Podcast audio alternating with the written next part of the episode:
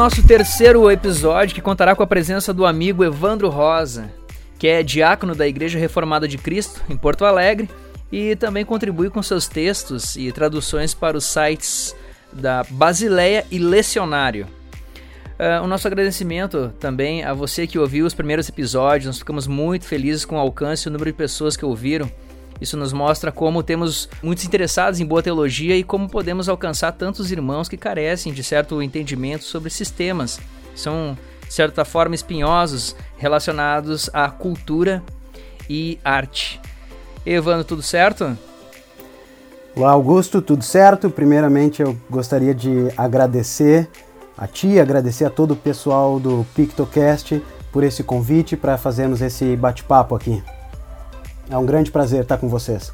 Show. Também está com a gente o Dala. E aí, Alexandre Dala Poza, tudo certo? Tudo certo, graças a Deus, tudo em paz. É, estamos indo então para o nosso terceiro, né? Sinal Exato. que estamos tendo um bom alcance também, né? Nós não estamos nos desanimando. E também gostaria de agradecer ao, ao Evandro, primeiramente, pela por ter disponibilizado o seu tempo aí para nós. E agradecer também ao pessoal que tem dado um feedback bem interessante para nós aí a respeito dos nossos primeiros episódios, né? Nossos primeiros podcasts. Legal. Evandro, eu quero começar te fazendo uma primeira pergunta que é o seguinte: tu poderia falar um pouquinho, na verdade, né, sobre o trabalho que está sendo feito na Igreja Reformada de Cristo em Porto Alegre? Dar um panorama claro. geral para quem não conhece a igreja. Perfeito. Então tá, então a, a Igreja Reformada de Cristo é, é uma congregação razoavelmente nova né, aqui em Porto Alegre. A gente está se encaminhando para completar o nosso quinto ano agora em setembro. E nós somos uma congregação da Communion of Reformed Evangelical Churches, né? ou em português seria Comunhão de Igrejas Evangélicas Reformadas. Então é uma denominação americana, não é não é muito conhecida aqui no Brasil, talvez mais conhecida uh, pelos pastores, pelo pastor Douglas Wilson ou o pastor Peter Leihart, que tem os seus livros e artigos sendo traduzidos aqui para o português. Mas então é uma denominação pequena, né, mas tem já em torno dos seus 20 anos aí e um pouco mais de 100 congregações ao redor do mundo, sendo a nossa aqui em Porto Alegre, então, a primeira congregação da, da CRC no Brasil. Né? Então nós como disse, completando cinco anos. Nós somos uma, né, como igreja local, a gente, e como igreja reformada, a gente confessa as três formas de unidade, né, o Catecismo de Heidelberg, Cânones de Dort e a Confissão Belga. E é isso, né, estamos trabalhando aqui com a graça de Deus, temos crescido né, e, e conseguido nos, nos estabelecer por aqui.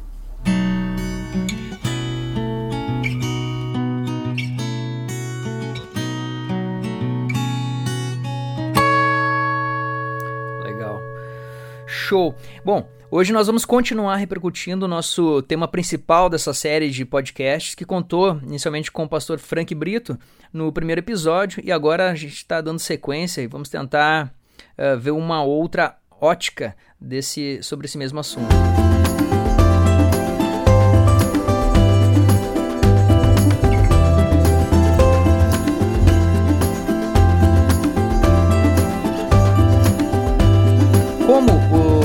Artista cristão em meio ao século XXI pode expressar sua fé? Como ele pode ensinar a Bíblia através da sua arte? Seja ele um cineasta, um pintor, ator, músico, escultor ou desenhista, como no caso nosso aqui da Pictobíblia.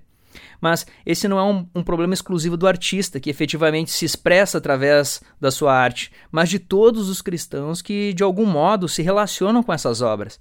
Então, como já expliquei no, uh, no episódio anterior, Uh, quem, quem não viu a paixão, a paixão de Cristo, né? Quem ao, ao ir ao Rio de Janeiro uh, não deixaria de tirar uma foto com Cristo Redentor? Uh, então, seria melhor a gente fazer imagem de todos os santos possíveis, dos apóstolos e até mesmo dos anjos do que de Jesus Cristo? Então, em meio a uma sociedade extremamente visual, onde diariamente recebemos uma, uma carga muito forte de informações gráficas, Seria melhor adotarmos outras formas de nos comunicarmos e comunicar as verdades bíblicas? Né? Por isso, nós estamos aqui então com o Evandro Rosa para nos ajudar nesse sentido. E é isso que, eu, que a gente vai tratar nos próximos, nos próximos minutos. Eu peço que você se conforte aí na sua cadeira, aumente o seu volume, que nós vamos falar nesse terceiro episódio do nosso podcast: Fazer imagens de Deus Pai, Filho e Espírito Santo é pecado? A gente vai então para segunda pergunta, Evandro, que é o seguinte. Uh, existe diferença entre, uh, entre imagens de culto para fins de adoração e imagens de representação para fim de ensino? Sejam elas de forma gráfica ou até mesmo literária, via metáforas figurativas? Então, Augusto, essa é uma, é uma ótima pergunta para a gente começar a nossa conversa, porque ela vai nos ajudar a entender justamente aquilo que o, que o segundo mandamento quer nos dizer. Então, para começar, só para a gente refrescar a nossa memória, lá em Êxodo capítulo 20, os versos 4 e 5 dizem o seguinte: Não farás para ti imagem de escultura, nem semelhança alguma do que há em cima nos céus, nem embaixo na terra, nem nas águas debaixo da terra. Não as adorarás, nem lhes darás culto, porque eu sou o Senhor teu Deus. Então, esse é o trecho base aí, né, do mandamento, né, esse é o, é o texto do mandamento, e uma coisa que é importante a gente notar aqui já no início desse segundo mandamento, desse, né, já no início, é que o segundo mandamento ele é escrito na mesma estrutura que a estrutura do quarto mandamento, o mandamento do dia do Senhor. Né, primeiro nós temos uma instrução sucinta e breve, e depois nós temos uma ampliação, uma explicação maior daquilo que se deseja, daquilo que Deus espera realmente que a gente faça. Então, eu acredito que seja dessa mesma forma que a gente deve lidar com o segundo mandamento, com o mandamento uh, não farás para ti imagem de escultura. Então, existe primeiro um comando de Deus e depois a explicação daquilo que Deus espera com aquele comando. E basicamente, então, o, o, o que esse mandamento e a explicação afirmam em conjunto, analisando os, do, né, os dois versos, é que nenhuma imagem ou representação feitas por mãos humanas podem ser estabelecidas como uma espécie de via, um caminho, né, realmente um mediador para o culto a Deus, como um caminho para nós adorarmos a Deus. Então, algumas, algumas traduções da Bíblia trazem o termo não te prostrarás no início do verso 5, não te prostrarás, não te ajoelhe, né, no caso, no verso da explicação. Então, a, a Bíblia, as Escrituras, têm uma forte linguagem corporal mostrando para gente que, que aquilo que a gente faz é sim muito importante para Deus, porque manifesta de maneira real, de maneira realmente encarnada, né, aquilo que nós cremos e aquilo que nós amamos com o nosso coração. Então, o primeiro mandamento, ele lida com o nosso coração, lida com aquilo que está no nosso coração, com a forma como nós conhecemos esse Deus, né? não, não ter outro Deus além desse Deus, o Deus verdadeiro. E o segundo mandamento, então, ele lida com a nossa atitude diante dessa verdade existente do nosso coração? Qual é a nossa atitude diante da verdade de que nós, que nós recebemos de que Deus é o único Deus verdadeiro e Ele é o único que, que merece, né, que deve receber a nossa adoração? Então, novamente, eu entendo que aquilo que é um mandamento proíbe é estabelecer justamente essas imagens como mediadores ao culto do Deus verdadeiro. Nós adoramos a quem? E aí o primeiro mandamento nos diz: nós adoramos a Yahvé e nenhum outro Deus. Né? Esse é o Deus verdadeiro. E como nós adoramos a Yahvé? E aí o segundo mandamento então nos responde, através do verbo, através do Filho, o Filho encarnado de Deus, é através dele que nós adoramos a Yahvé. Então lá em, lá em Êxodo 32, no, no episódio do bezerro de ouro, que é muito lembrado quando Bem nós entramos nesse assunto. É, então, Arão fala para o povo que no dia seguinte eles fariam uma festa a Yahvé. Né? Não era uma festa a outro Deus, não era uma festa para qualquer outra entidade. Né? Eles fariam uma festa a Yahvé, deixando claro que o bezerro de ouro foi feito como uma, uma, uma suposta mediação ao Deus verdadeiro, ou até mesmo em espécie de substituição a Moisés que estava demorando, e ali ele prefigurava o próprio Cristo diante do povo, né, como esse, essa espécie de mediador. Então é interessante também a gente, a gente lembrar que o termo utilizado no, no mandamento é esculpir, né? É imagem de escultura, uma imagem esculpida, né? Isso então nos lembra de uma outra imagem que foi também esculpida, mas não pela, pela mão dos homens, né? Pelas mãos dos homens, mas pela mão do próprio Deus.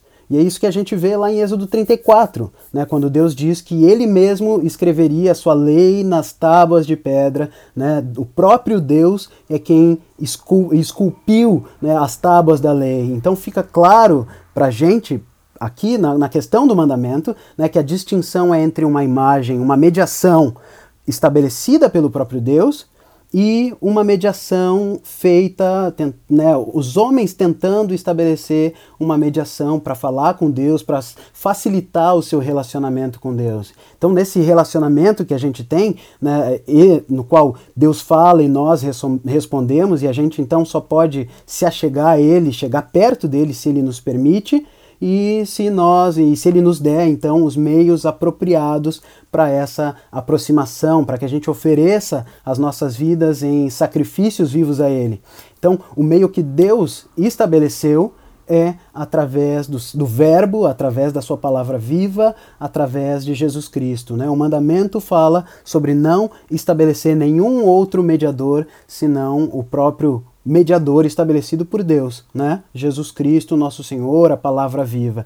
Então, Jesus é, é, é essa palavra não mais gravada na, nas tábuas de pedra, e aí é, é interessante notar que essas, a, a, pedra, né, as tábuas de pedra representam o coração de Israel, né, na antiga aliança, né, mas então agora essa lei de Deus é gravada na carne, o coração de carne, que é o próprio Jesus Cristo, dado à igreja. Jesus então é esse coração de carne com a lei de Deus que é o nosso o mediador.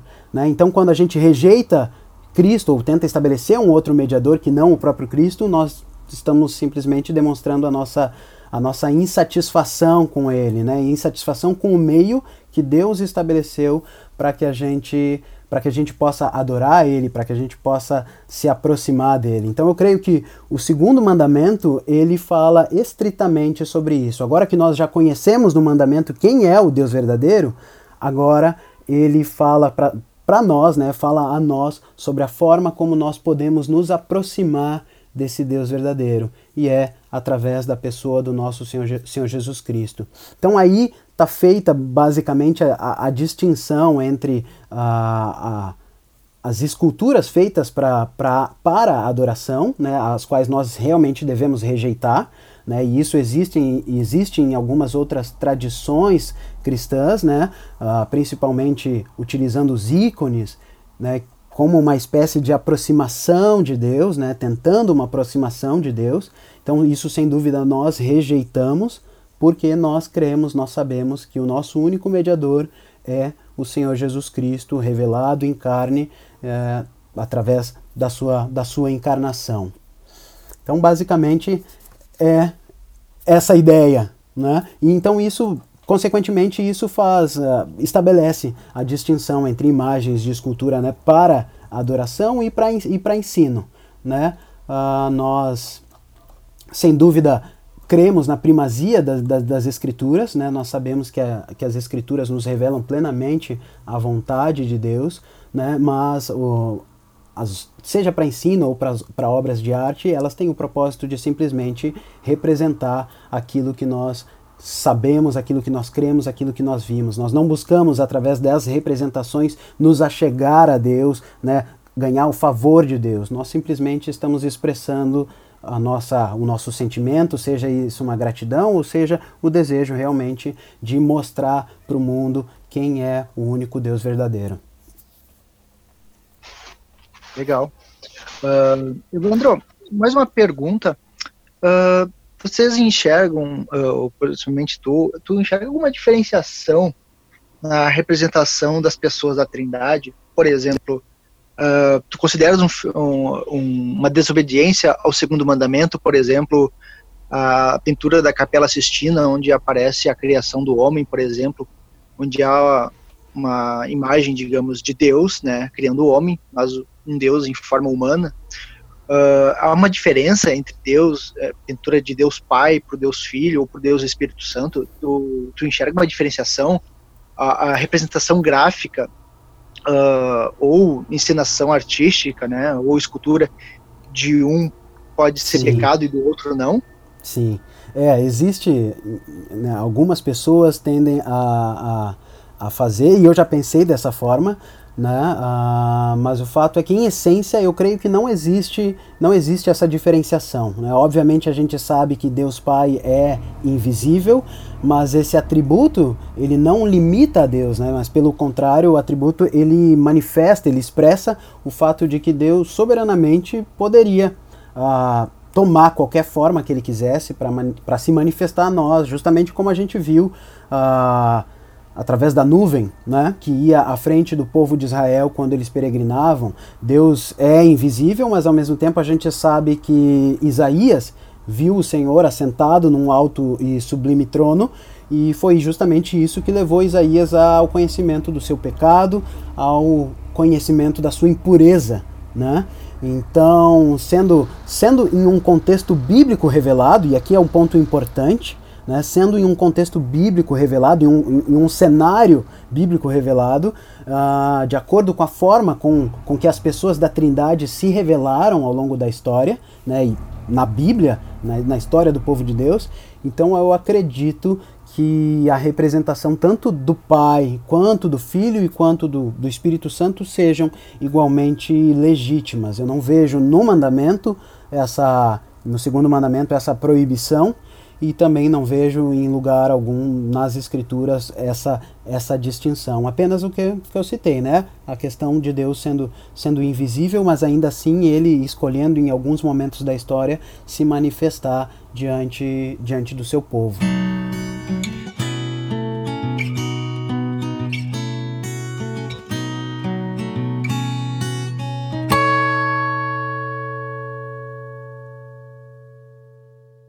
Legal.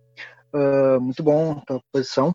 Uh, tá, tá, acredito que tá ficando bem claro para nós o entendimento, né, a, a interpretação uh, à luz da Bíblia, né. E tem mais uma pergunta também que, que uh, acaba surgindo entre as pessoas, né, que principalmente os iconoclastas, é, são sobre as igrejas decoradas com imagens de anjos, né, de cruz ou de cordeiro, por exemplo, né, quando se vê uma imagem do Agnus Dei, né, do Cordeiro de Deus, ou, sim, sim. por exemplo, de uma pomba representando o Espírito Santo, né, que é bem comum também. Uh, isso tu acreditas que fere o segundo mandamento ou tu acreditas que não, não, não, não, não chega a ser um, não, não é ofensa a Deus isso? Certo. Então é, é, importante deixar claro mais uma vez que, que o segundo mandamento ele depende de uma depende de uma interpretação porque ele não é ele não é direto ele não é, é claro como como muitos defensores né, dessa, dessa visão restrita uh, tendem a fazer a, a crer, né? Uh, o mandamento não é direto, ele não fala, não façam imagem de Deus, né? O verso 4 ele diz, repetindo aqui, né? Não farás para ti imagem de escultura, nem semelhança alguma do que há em cima nos céus, nem embaixo na terra, nem nas águas debaixo da terra. Não, não tem uma frase aqui dizendo não façam imagem de Deus, de Yahvé. Então o mandamento proíbe o fazer imagens de qualquer coisa que existe no céu, na terra e debaixo da terra, ou seja, né, um resumo de toda a criação, no céu, na terra e debaixo da terra. Então, para a gente ser consistente com essa interpretação proibitiva, a gente teria que proibir qualquer tipo de imagem, né? qualquer tipo de escultura, qualquer tipo de qualquer coisa existente no mundo, na verdade, até mesmo da cruz do nosso Senhor Jesus Cristo, ou até mesmo, uh, extrapolando a coisa aqui, até mesmo fotografias de qualquer coisa, de qualquer pessoa. Né? Não façam para ti imagem de escultura, nem semelhança do que há nos céus, na terra e embaixo da terra. Ou seja, não sobra nada. Toda a criação está debaixo desse entendimento, né? Se ele estiver, se ele estiver correto. Então, se fosse assim, né, essa ordem, primeiro que ela estaria, ela estaria em clara contradição com alguns dos mandamentos de Deus para o povo de Israel, né? Um pouco, um, alguns capítulos depois ali de de nós recebermos né, os dez mandamentos, lá em Êxodo 25, a gente vê a, a ordem de Deus a Moisés para que fossem feitos dois querubins de ouro. Dois querubins de ouro são feitos, depois a gente tem três cálices no formato de amêndoas, depois a gente tem algumas flores, depois a gente tem alguns outros elementos, todos os elementos da criação. Né? Deus se utiliza de elementos, de formas belas da criação, né, para adornar o seu, o seu tabernáculo, o seu templo, né, e ele fala que isso é legítimo. Né, ele fala a nós né, de uma maneira que ele quer realmente que aquelas coisas simbolizem, sem dúvida, né, algo para gente, mas Deus se importa com a estética do templo, do tabernáculo. Ele se importa com a beleza do tabernáculo. Então depois a gente vê mais adiante também o próprio trono de Salomão com duas estátuas de, de leões em cada, em cada lado desse, desse trono, né, nos braços ali do, do trono. Então não faz muito sentido uh, ler o mandamento dessa forma, desvinculando ele do culto, né, da adoração do povo de Deus, né, e aplicar ele a qualquer coisa. Né? Se a gente tiver que aplicar a, a Deus, a gente vai ter que aplicar a todos os outros seres humanos e a toda a criação. Então vem a, a pergunta, né? Uh, essas não são imagens de qualquer coisa existente no céu, na terra e debaixo da terra? Então, respondendo aqui a pergunta de maneira mais objetiva, mas né, só uma, uma reflexão aqui para gente, né, uma vez que o mandamento não proíbe, ou né, se proíbe imagem de Deus, qualquer representação de Deus, então teria que proibir qualquer outro tipo de representação, né, e como citei aqui, como nós vimos, sabemos que a própria construção do, do, do tabernáculo, né, Deus se importa com a sua criação, né, sendo o tabernáculo uma espécie de, de mini criação, né, uma, uma nova criação, digamos assim. Né, então Deus se importa com a sua criação, ele se importa com a beleza da criação. Então eu entendo que nada mais legítimo do que embelezar. Né? Nós temos o dever, né? não, é, não é apenas opcional, nós temos o dever de embelezar o ambiente do culto com símbolos e imagens que manifestem e nos lembrem dos atos graciosos de Deus em favor do seu povo. Né? Nós precisamos né, de, de ter esse senso de beleza, né, que sem dúvida não venha a ferir nada, uh, nenhum dos, dos mandamentos de Deus, né, mas sem dúvida símbolos como o que, que você citou aqui, né, que representam e manifestam os atos de Deus na história, sem dúvida nós somos incentivados a, a cultivar no nosso ambiente de culto. Legal. Deixa, eu...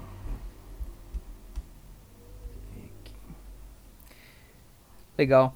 É, eu, eu até me lembrei de Romanos, estava me, quando, estava falando, me, me vinha à memória, né, Romanos 1, 21, ali 22, que Paulo fala sobre ah, é, mudarem a glória de Deus, né, fazendo, fazendo imagens de homens, de aves e quadrúpedes. E, e me parece muito que ele, que ele ali especificamente estava falando para aquela, pra, naquele contexto pagão de culto, é, de uma adoração errônea ao Deus Todo-Poderoso, mas ele ali traz à tona a situação e meio que direciona como se deve uh, adorar a Deus, fazendo essa observação. E por que, por que, que, eu, que, eu, que eu trago isso à tona também? Porque, eh, já com um gancho para a próxima pergunta, porque me parece que uh, nos dias de hoje as pessoas, pelo menos no meio evangélico, eu não sei se isso se dá muito em função dessa, dessa carga uh, pentecostal que a gente tem aqui, porque pelo, pelo menos para o meu background é muito grande, no sentido de ter um repúdio à veneração da ima de imagens. E a gente vê com no início dos nos anos 90 ali, muitas igrejas neopentecostais, como aquele fato daquele pastor que quebrou a estátua e trouxe bastante polêmica ali nos anos 90. Parece que se criou uma, uma, uma, uma, uma ideia muito forte de que o, o, o evangélico, o, o, o, crente, ele, ele não adora imagens, ele tem um repúdio a isso.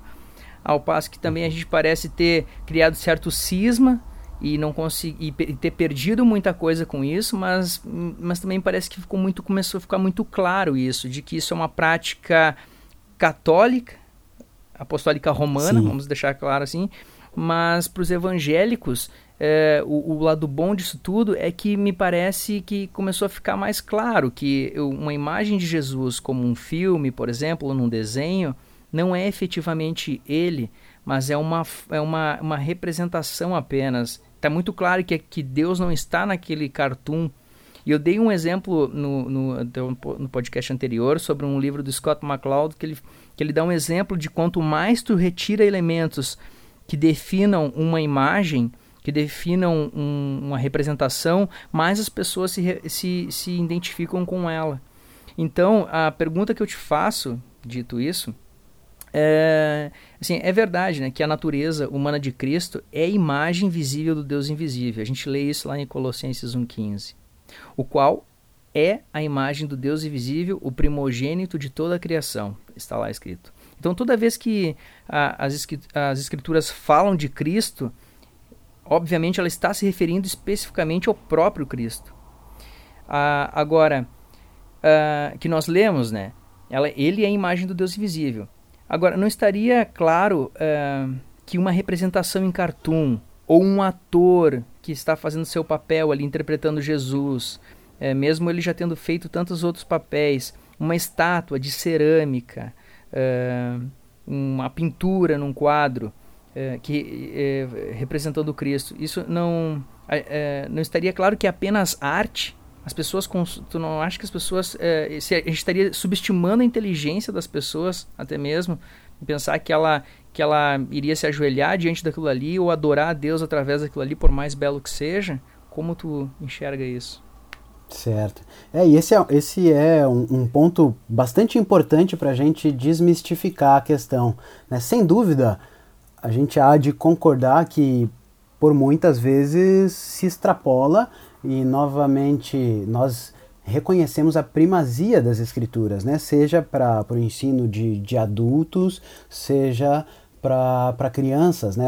por muitas vezes, e inclusive foi muito bem uh, abordado aqui pelo pastor Frank na, no, no, último podcast, uh, o fato de que muitas vezes nós subestimamos a, a, as crianças, né? a capacidade das crianças em absorver, em compreender, em vivenciar aquilo que as escrituras estão falando, né? aquilo que está sendo ensinado a respeito da pessoa de Jesus Cristo. Então, sem dúvida, nós não falamos de uma dependência de imagens, né? mas estamos falando aqui simplesmente de representações uh, artísticas, né? Até mesmo né?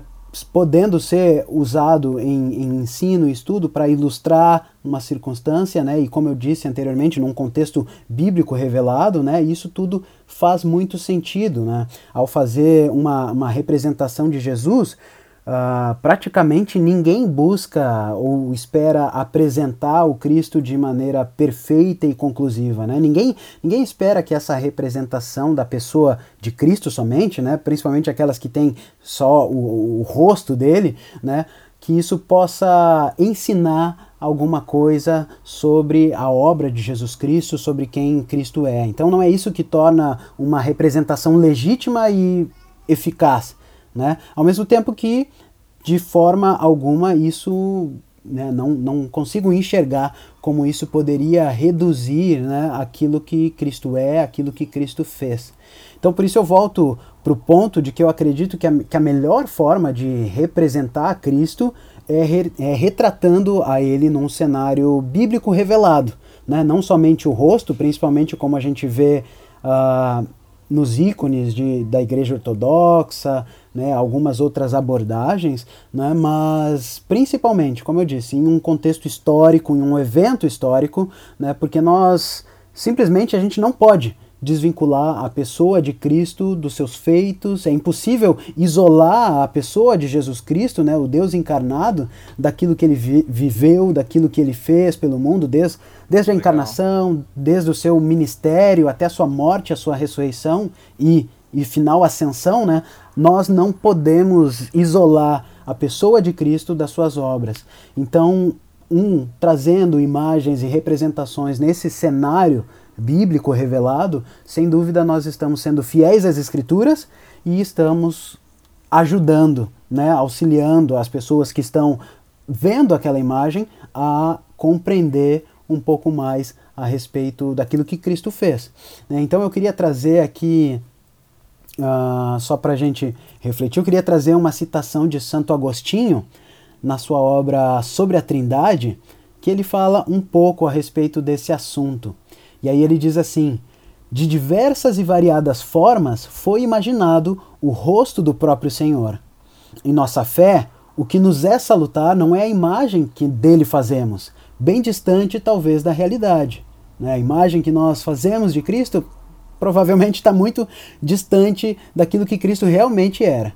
Né? Mas o que nós, nós entendemos, aquilo que nós pensamos a respeito dele, enquanto revestido da natureza humana, é isso que é salutar.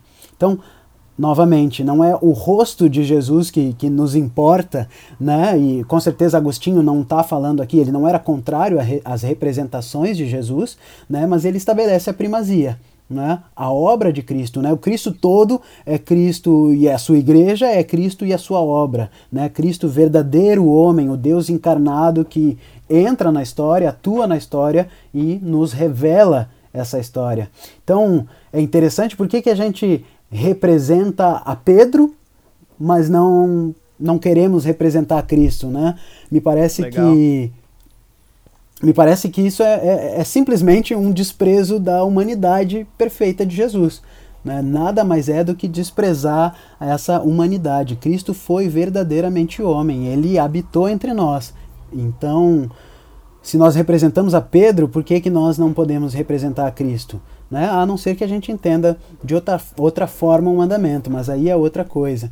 Então eu entendo que essas é, representações que dão esse contexto, né, que trazem Jesus nesse cenário histórico, histórico, né, principalmente como a gente vê nas obras de Rembrandt, por exemplo, elas não, elas não apenas são legítimas, mas elas deixam claro que a gente está falando, né, de quem que a gente está falando, né, como são realmente obras e sobre Jesus Cristo, né, e como elas são desejáveis, são obras belas e que elas podem tanto despertar nas pessoas o interesse em Jesus Cristo, como podem simplesmente nos trazer prazer, né, prazer em contemplar obras de arte uh, como verdadeiras manifestações artísticas, né, como verdadeiros dons da graça de Deus, né? Deus concede esses dons às pessoas, elas usam esses dons para a glória de Deus, né? E a gente se aproveita disso, né? Deus tem prazer em nos dar esse, esse prazer, né? Deus quer nos ver desfrutando da sua criação, dos dons que ele distribuiu ao mundo,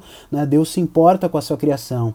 Então a gente deve sim a representar o nosso Senhor Jesus Cristo nesses contextos e devemos desfrutar dessas representações com ações de graças né? Porque onde não, não existe ação de graças, onde não existe gratidão, aí sim a gente pode dizer que há idolatria, né? Onde não há ações de graças, onde nós não desfrutamos de maneira legítima daquilo que Deus nos deu, daquilo que Ele nos concede, aí sim dá, a gente dá lugar para a idolatria. Legal. Tu falando, me lembrei do do Francis Schaeffer, naquele livreto dele, um livro bem curtinho, A Arte e a Bíblia. Ele, Evandro, ele comenta um negócio bem interessante que era mais ou menos ensinando sobre como validar a arte, como tu criticar uma arte. Né? E ele fala ali sobre a excelência técnica, a validade, o conteúdo intelectual ou cosmovisão que está sendo empregada e a integração entre a arte e o, aliás, entre o conteúdo e o meio onde está sendo vinculado.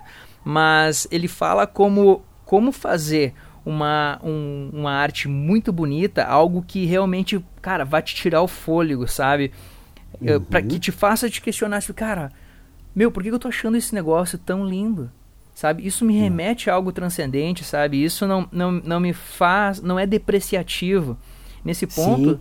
Eu vejo que é, mesmo, é mais ou menos aquele princípio das músicas para dentro da igreja e uma música para te ouvir fora. Música de louvor e adoração, congregacional ou não tem coisas que são auxiliam e tem coisas Sim. que não, não convém. Tipo, fazer um desenho lá de Jesus Cristo, onde eu, sei lá, exemplificando, como me ocorre agora, lá, é uma caveira de Jesus Cristo, ou, sabe, algo que, que deprecie, algo que jogue para baixo, que desvalorize a imagem Sim. dele do que fazer algo como tu bem citou, uma obra, por exemplo, de Rembrandt ou um, um quadro, um desenho muito mais elaborado, como Gustave Doré fazia com as suas achuras, sabe? Algo que realmente Sim. faça o espectador parar e pensar, e cara, que lindo isso, sabe? Isso realmente está engrandecendo a Cristo.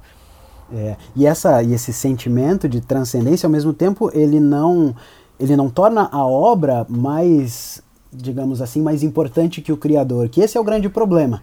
Né? O problema é tornar a obra uh, muito mais excelente do que o homem, né? E aí, e aí assim ela se torna um mediador, né? Porque a, a obra é tão excelente que ela então nos eleva, uh, é ela que nos faz nos achegar a, a, Deus. Né? Sem dúvida nós contemplamos, nós damos graças por isso, mas nós temos a certeza de que nós temos o pleno acesso através do nosso. Devemos ter essa certeza, né? De que nós Sim. temos esse pleno acesso a, Jesus, a, a Deus através de Jesus Cristo. Essas obras são meras ações de graças, como eu disse, né? Nós manifestando a nossa gratidão pelo fato de que Deus soberanamente escolheu se revelar a nós, se manifestar a nós, e nós respondemos com essa com essa ação.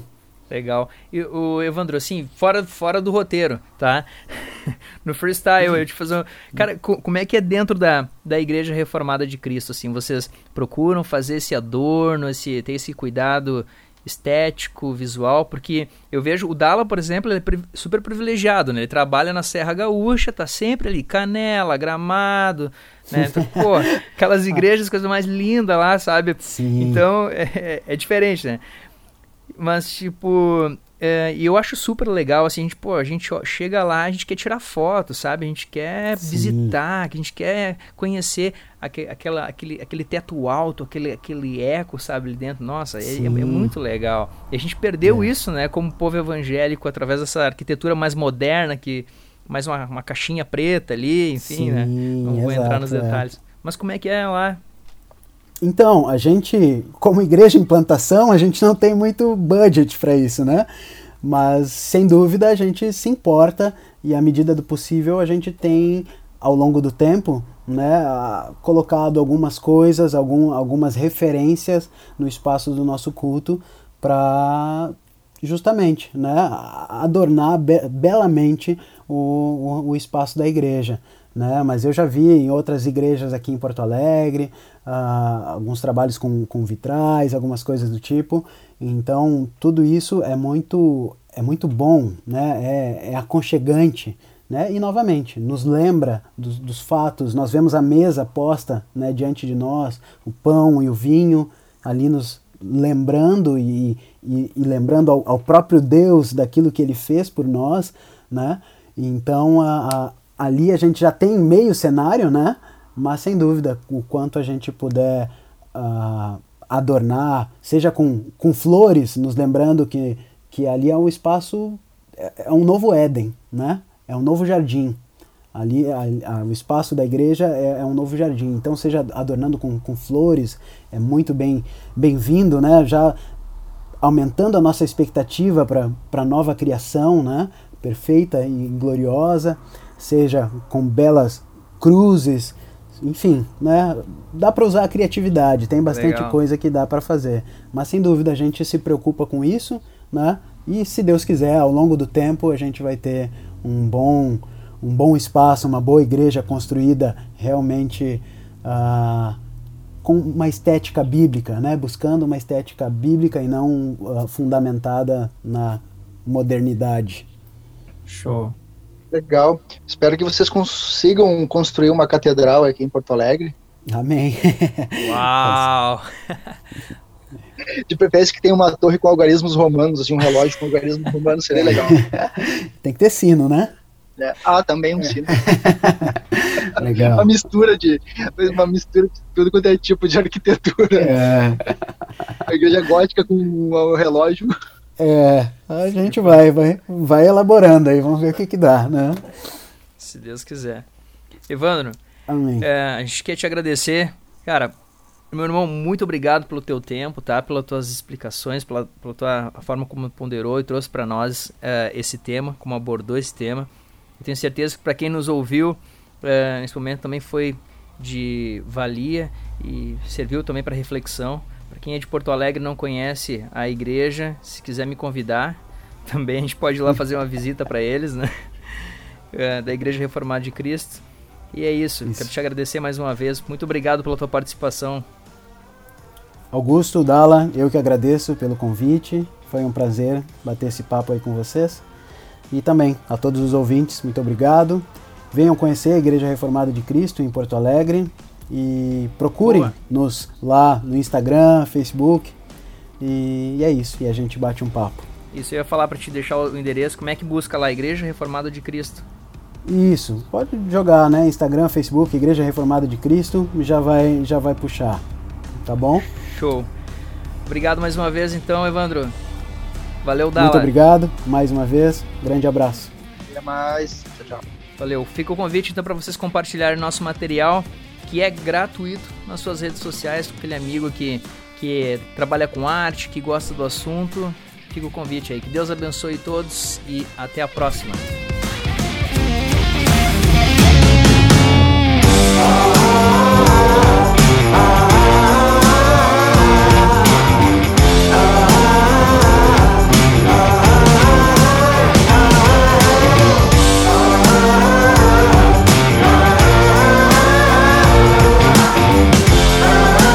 Podcast foi editado por por nós mesmos. A gente faz tudo, é.